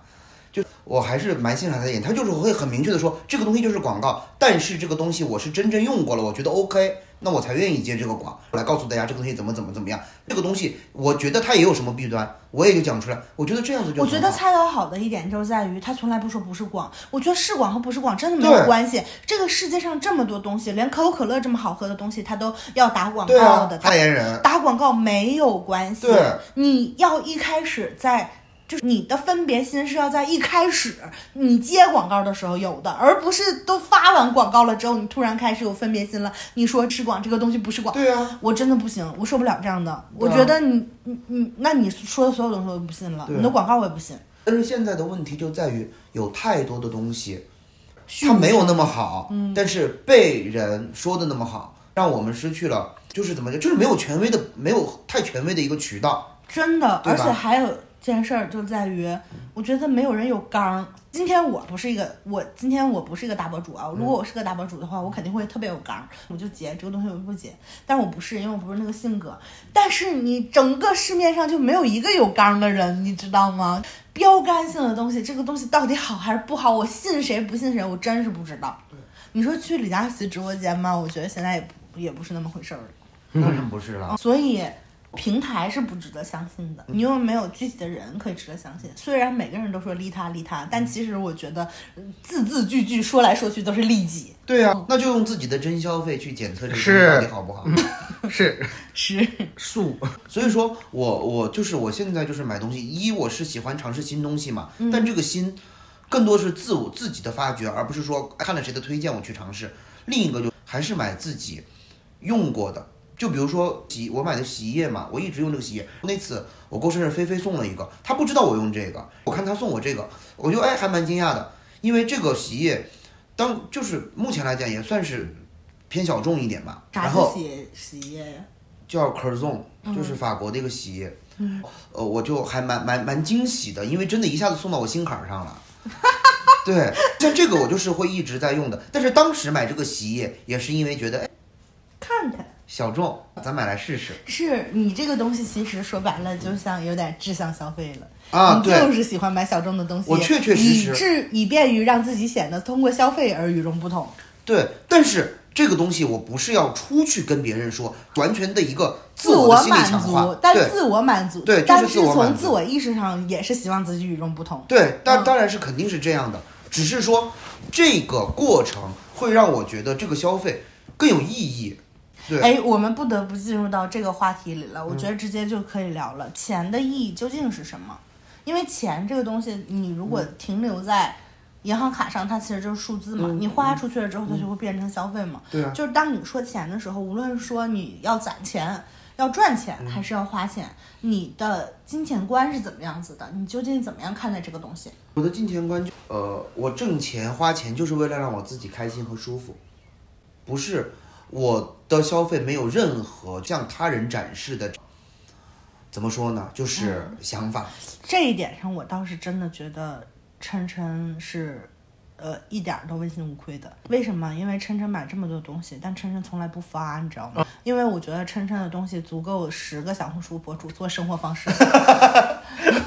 翻来覆去，比如说洗面奶，翻来覆去，今天买了啥？一同样的东西做好多选题，能竖着排列一大堆，但是你也没做，你知道吗？我家耳机都有好几个无线耳机，对，是，但是他一直都没有做，其实是，嗯，他没。但这么多无线耳机还没有苹果的无线耳机，琛琛琛琛没有社交媒体上的炫富行为，其实是没有的，没有，对，嗯，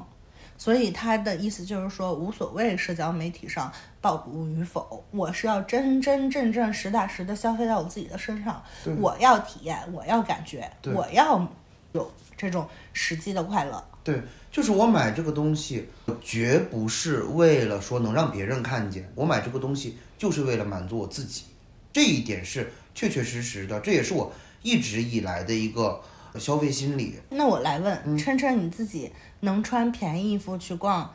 贵店吗？你指的便宜衣服是多便宜？就是很便宜，几百块钱的淘宝货。别说你不买，你这样吧，你就说穿着 Hackett 去逛贵店，我你什么感觉？我现在穿的就是 h a k i 的衣服呀，我是一我是真真正正要穿我自己做的衣服，这个我不知道是不是在打广告哈，就我做衣服之前，就是我我给我自己就是有一个标准，我做的衣服我是一定要自己愿意穿的，我自己都不愿意穿，我怎么有这个底气去告诉别人你来买我的衣服？这就是就是这一点。我我我经常穿我自己的衣服，而且我我明白。那如果同样的嗯跟 h a k e 的是一模一样的质量和设计感，就同样都是那都是很不错的东西，但是它是淘品牌，也不是你自己做的，你会买这样的衣服？不是，你会穿着这样的衣服去逛，嗯、那种贵的店，心里面觉得没有，嗯，打不打怵吗？对不会。你也不会是吧？对，不会打怵，对，完全不会打怵。我已经过了那个阶段了。以前你买不起的时候，你可能去逛，心里会打怵；你如果买得起，那就不会。我觉得这个是正常人的一个一个心理吧。但是我觉得更多的人可能确确实实是不敢去贵价的实体店去逛，因为可能会觉得，呃，从各种社交媒体上看到贵价店店员要盛气凌人，或者态度不好，或者你试了不买要呲儿你，就可能这种嗯印象的强化，就导致大家很多人可能不敢去这种实体的这种嗯精品店、名牌店。这也是为什么，因为我朋友是做奢侈品电商的，他跟我讲，Moncler 的那个天猫店的退货率百分之九十八左右，就是可能这些人就是可能也不会去实体店逛，但买到以后有一点点觉得不合适，或者说跟自己心理预期不一样，那就退掉，因为毕竟那么贵，那可能就是说我要它十全十美、完美。但是大牌子的衣服也不是完美的，我们昨天看的英国的对，我我可以说牌子哈，可以说，为啥不能说啊？对，你八辈儿也不会投我。巴贝的那个标就是斜成那样，对啊，投我怎么了？投那衣我也要说服，那衣服至少五位数吧，那个衣服，那个夹克至少五位数，那个标，它那个标那样子缝到凸显这个标的，但是就是整个斜掉、歪掉。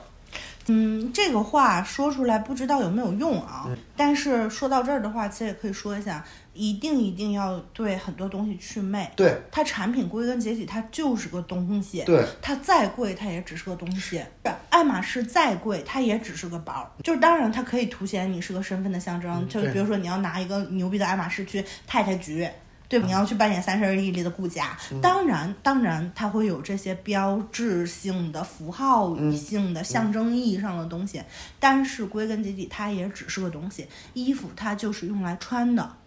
也不要对大牌儿有那么多的幻想，没有没有那么多的幻想。做工就是那么回事儿。做工就是那么回事儿，再重工的东西，它归它也会掉串儿珠，它也会掉绣片，就因为它是人做的，对，它只是一个东西罢了。嗯，哦，对，我觉我觉得其实对于，呃，消费里面的从能够消费的东西的一个不断升级的一个东西，我的观点也是这样的。首先，我我我觉得两头我都我都不认可，我觉得一个中间是表现的，就一切是以消费贵价的，如果你一旦消费了贵的东西，奢侈品有一定的呃产品溢价和品牌历史溢价的东西都是让税，我觉得这种人也是。嗯，就认为买这些东西的人脑子不正常的人，我觉得这种人是是很狭隘的。我觉得对，但但是啊，我是这么说，我不是非常建议批评这类人，是因为他真的是买不起，他会咋这么说。一个人但凡消费到那儿了，他买得起了，就是这个人如果他买苹果手机，嗯，他真的是不用咬牙切齿，他不用卖肾，他不用贷款，他就不会说这样子的话。啊，我我不是我，就是是我知道是有点笨笨，就是听上去也很狭隘，但这个狭隘它是有理由的。哦是因为他买不起，就是像我们。每个人都有这个条件。就像我们会说什么是智商税，就是表哥他奶奶给他买的一万块钱的药酒是智商税。啊，什么那个玉垫儿，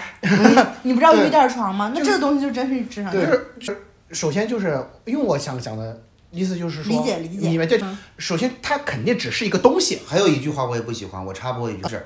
奢侈品果然不骗穷人的钱。奢侈品太骗穷人的钱了，奢侈品骗的他妈的就是穷人的钱。奢侈品骗不着富人的钱钱，富人的钱不怕被骗。朋友们，我真无语。是呃对，而且我觉得就是首先。刚哥讲的对吧？就我觉得就是所有的包衣服，它肯定就只是一个衣服和包，但是它是奢侈品，它卖那么贵，它一定是凝结了这个世界上从事这些人的最精华的成果。你确实也是在享受一个被浓缩提炼、好的东西，但是它再被提炼，它也是那个东西。人家就是有工艺在那儿的，人家就是他有设计，在这上面 投入了时间、精力和知识。对，我觉得这个东西就是这么说，它一定是因为它有一个更长远的框架、更大的价值，它才有这个价格。但同时，你也不要因为它这个东西，比如说一个 T 恤卖将近一万块钱，你就觉得它是个完美的东西，对对你就觉得它是是要被供起来的东西，那也不不至至于，因为东西 always 为人服务。对这是这我我人才是本人本位，你知道吗？东西是东西，对嗯，所以说他们说奢侈品是智商税的，这个我是真的不同意，因为我前两天又看。穿普拉达的恶魔里面就是 Anne Hathaway 刚开始嗯就是说他们那试那个衣服，蓝色像对吧，你为什么会买到这个蓝色的化纤的这个对啊毛衣？这个就是那个他说是 sweater 嘛，因为说奥斯卡达拉维 renta 什么对对对，约它有一翰加里亚诺套的体系为你选择了在这个蓝。再怎么怎么样去选择这个，被这些快时尚的品牌复制，然后最后经历了一消消费的那呃淘汰，扔到了这个 outlets 里面，你去选择了它，你以为是你选择了。对你花了这么便宜的钱买到一件这个衣服，你沾沾自喜啊或者怎么样，但其实这个蓝色不是凭空出现在这里的，对，你知道吗？今天呃，我在来成都的飞机上，我就在想这个事儿。我在想一个东西它的创造，为什么为什么 A 比 B 贵？就因为 A 它含有更多的主观性创造。是就是因为我在想衣服嘛，我以前对衣服的看法是相对来讲比较肤浅啊。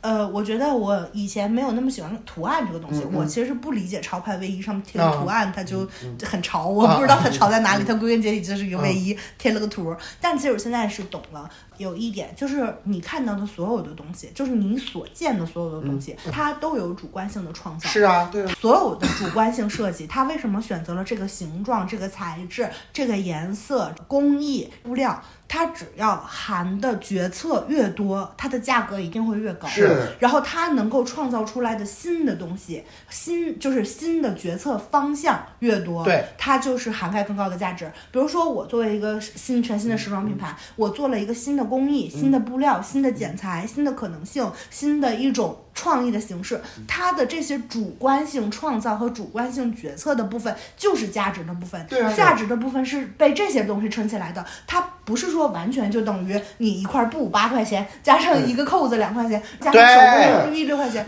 它也不完全是这样算，的。首先你可以不是这个东西的受众，但不代表能够被这一套吸引的人都是猪。嗯，对啊对，你可以不不是这个受众，你可以选择你的，但是不代表你之外的选择的东西都是不合理的。对的，。不过我是这么想啊，嗯。我觉得他们要是就这么说吧，也就是，嗯，可以，因 为因为因为因为嗯不是每个人都会有一些条件去做出更不狭隘的，嗯有时候可能只是一种心理安慰，它是一种虚拟药丸明白了我明白嗯，你看今年秋冬的，就是很多主那种呃偏贵价的淘宝女装店，嗯。都在做驼色的那种开衫，嗯。做驼色的鸡毛妞妞的开衫，对，灰色的驼色开开衫，然后灰色那种连帽的廓形的卫衣，嗯。为什么？是因为 miu miu 今年秋冬的风格是这样子的，出了甲壳虫，啊，对，除了那个，就是我就想说，那为他们为他们为什么要这样做？就是因为 miu 在做，那 miu miu 做出这些东西来，难道是凭空来的吗？对不对？人家是通过创造，通过去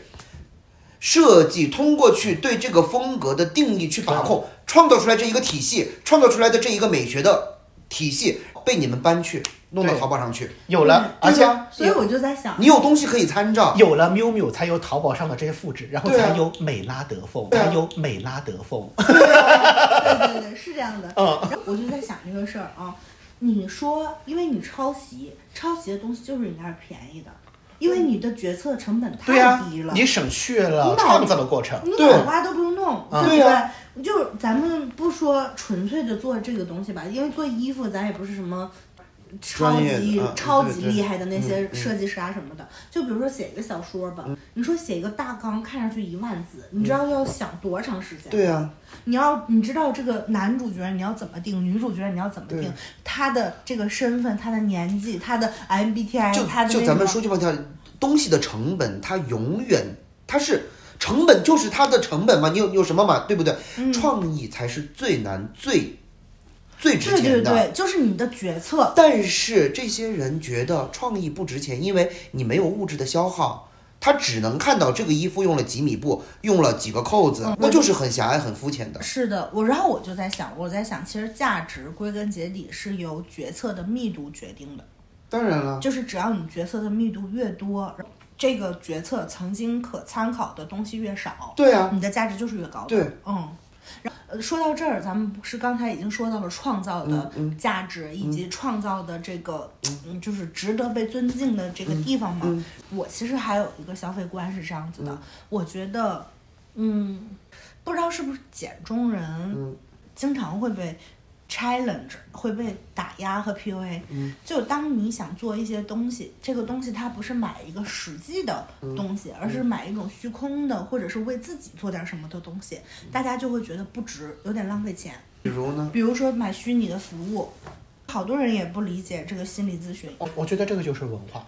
我们的整个文化主体是非常的务实的，我们的文化主体我我太知道你这虚的个务。实的实是啥，就是东西，得就是有用东西不就是拿在手里的东西。对，对而且不仅须得是东西，而且不能是虚拟产品。而且你的你的行为导向也得是务实的，因为抖音经常上面会有人做那种，比如说手工啊、爱好啊，就是投入大量的时间和精力，最后呈现出来的这个东西，它是一个概念观念和没用。下面就有什么用啊？呢，以及是果然人不能吃太撑，对，那就是人吃太撑了，就是得做这些，这个才是人作为人的本质。对，人吃撑了，人。要吃饱，就是为了有闲心去做做这些些东西，对。啊人不能二十四小时干的所有事儿都是为了吃吃饱这才是本末倒置。对呀。还有一点就是我之前感感感受到的啊，也是我从自己身上体会到的，嗯。我就发现我买一个东西，这个东西当能抓到手里的时候，我嗯其实是很痛快的。但我当买一种虚拟的东西的时候，我心里面就会觉得说这个东西值不值？因为我开始做衣服了之后嗯啊，我就是发现怎么怎么买画买图这么便宜啊？你知道我买一个超级可爱的小图，我做的那个卫衣嘛，其实我觉得做的很好的那个图，加起来才三百多块钱，三百多块钱在现在能买个什么？确实是的，嗯，但是人家就可以给你创创造出来一个非常好看的、独一无二的属于你属于你的这个图案。也就是说，如果你想拥有一个完全发自于于你的脑海的创意，你想把它变成一个实体，然后你再把它印到衣服上，以此你又有了一件全新的、独一无二的属于你的自己的衣服的话，成本非常低。甚至不如从淘宝上买一件衣服，是的呀。但是很多人他其实是没有创造性消费的这个概念的，他的消费一定是要为了消费，对，嗯，是要看得见、摸得着的东西才行。对，所以我今年有意识到了，如果嗯、我后面的钱怎么花，我可能会有一大部分的钱都花在创造上，我可能会嗯、除了体验以外，还会有创造性的为自己做点什么东西，甚至我都觉得我可以写一首。词，我找一个作曲的人，我给他几百块钱，因为只要很便宜，你知道吗？作曲的人、作词的人，包括编曲的人，包括帮你拍 MV 的人，包括帮你画图的人，都很便宜，都没你想的那么贵。我可能自己做一个词，完了找人给我编个曲儿，找人给我变成一首完整的歌，我再去录音棚里面录出来，我就有自己的单曲了。可能全下来也就两三千块钱，但是我就有一个完整的属于我自己的作品，我就觉得这种东西我觉得很好玩儿，所以未来的话可能会多去尝试一下这种消费。明白你的意思。嗯，是，而且说到我这刚刚还说到一个钱的意义啊，呃，消除就是对于东西祛魅的这个过程，我觉得有两个方式，一个方式就是你拥有过、体验过。真正的使用过之后，你发现就那么一回事儿、啊，一个嗯，这是一种方式。但是，呃，另外一种方式就是你通过呃观念、理念和信息的输入，你去理解这个东西，就是靠呃架构和方法去消解啊，最后人是人，物是物，嗯物永远低于人，也可以通过方式。这是多读但书，但是多读但是不得不说，体验会比那个更容易。所以就是有的时候钱它也能够充当这个意义，它它给你给了一条路，让你以一种嗯在有钱的状态下相对容易的方式拥有这个东西，体验这个东西。理解之后，你你的消费升级之后，你能够有更饱满的认知，呃，更颗粒度更细的认知，无以及是对于这个钱怎么花的这样的一个认知。所以有的时候，我觉得钱有的时候哦，它它不仅仅是给你呃门票，给你这把你的脚抬到一个高度，它有的时候是给你一个方法和路径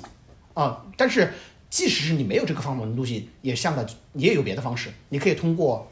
脑子，嗯用钱淌过的路，你可以用你的想法和你的知识把这个路也淌一遍。我是跟可可说过，我说因为我我的家庭是很普通的工人家庭，我父母就是拿死工资的，所以说我是，呃，从消费上来讲，我不是说我好像是什么从小就是高消费哈，呃，包括工作了以后，我是一二年正式参加工作嘛，那个时候到手每个月两千九百块钱，也也也是没有办法进行高消费的。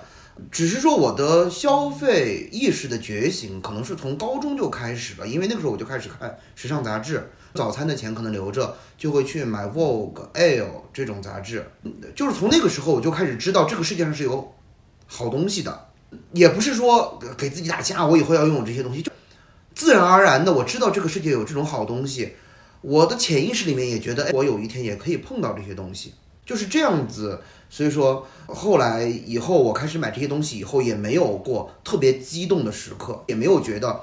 啊，我终于拥有它了，怎么怎么怎么样？感觉可能我知道这个东西已经很久了，那我拥有了这个东西以后，只是自然而然的是我人生阅历呀、年龄层、年龄的增长、阅历的增长，让我能够够到他。我就是觉得是一个很正常、我说一下、简单的事情啊我。说一下啊，就基于你们这两呃呃，基于你们这个这两个点啊，我们有可能是这个时代长出来的最后的幸运的一代。明白你的意思。你在在九五后、零零后已经完全没有了社会大势所趋给轰拱起来带出来的流动性嗯条条件，它随机性随机到了他们这一代，让嗯他们的生活比我们当时要艰难很多。对呀、因为这个这个艰难是客观存在的。是的。那他们其实对社会现状有怨气，或者是有不满以此变成了一些狭隘的观点，观点甚至你看电视剧有点愚蠢。我觉得这不是他们的错。对，嗯因为我们的那个时代，就包括我说我那个时候还是一个高中咱生，实话说，就是赶上好时候对了。我看这些杂志，因为赶上最后没有被没有被那种所谓的那种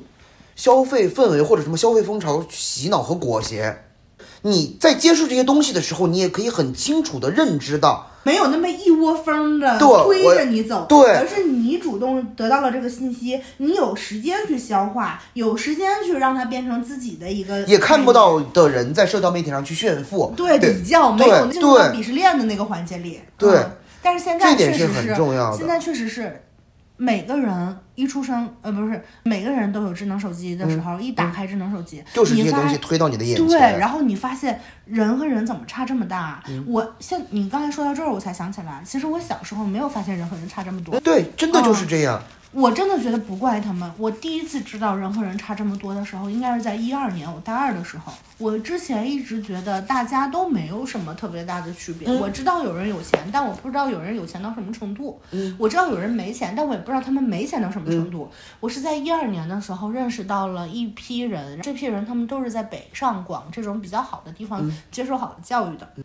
他们本科就上了非常好的大学，就是属于那种常春藤的那种嗯嗯，藤校，然后甚至是修双学位。我确实有那一整个一年我得了抑郁症，你知道吗？我跟你讲，我还有一点就是，我觉得可能跟我这个人的内心强大也很有关系。我觉得你有这样子的呃条件去上藤校或者怎么怎么样，那就是你的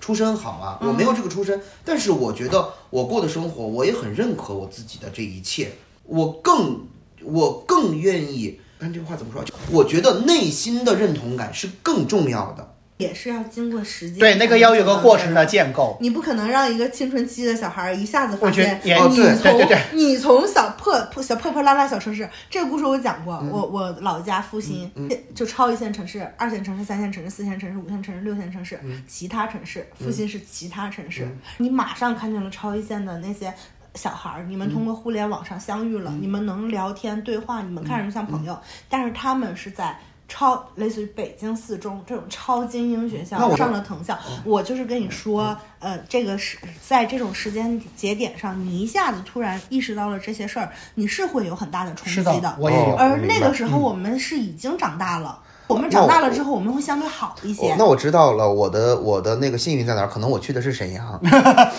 就我觉得我我接受这些东西都是一点一点一点来的，不是说一下子从从这儿一下子就到了这儿，我是这样子、嗯这样子。是来的会稍微有一点有一瞬间的冲击，意识到这个世界上有很多其他的人，而其他的人跟你的条件完全不一样，情况完全不一样，阶级完全不一样。那但我觉得已经好一些了，因为那时候已经成年了。我要是真的青春期的那个时候，我估计活疯了都活不下去了。那你想想现在的小孩儿，那真现在的是啊小孩儿一打开抖音，一对打开小红真的书就发现同龄人在干什么么，在玩嗯嘛是在上私校的那帮人。对，在劳斯莱斯，我在做英语周报，王诗龄在巴黎。对 对对，啊，对啊，那可不就这样吗？你看，你你知道有好多小孩儿，就你知道有好多现在那个高中生。就初中生、高中生上的是我在上海上私校，我在美美美北京上私校的一天，别说他们了，我今年已经三十多岁了，我看我都嫉妒，啊对我看我都就是绷不住了，我就是 垮了，心态在看的那一瞬间，比如说看五分钟他的 vlog，那五分钟我就很痛苦，我都痛苦，但是我我我我我不知道你们有没有那种感觉，就我我我我觉得我这个人可能有点太岁月静好，我特别特别愿意接受我现在拥有的一切，我特别特别愿意，就这一切不是说单纯的自己，也包括家人和朋友的这种关系，我就是觉得我就是要过我现在的这个生活，我觉得好棒，我只能跟你说，人早晚会走到这一天。是吗？对，当然，因为你不自洽，你该怎么活下去呢？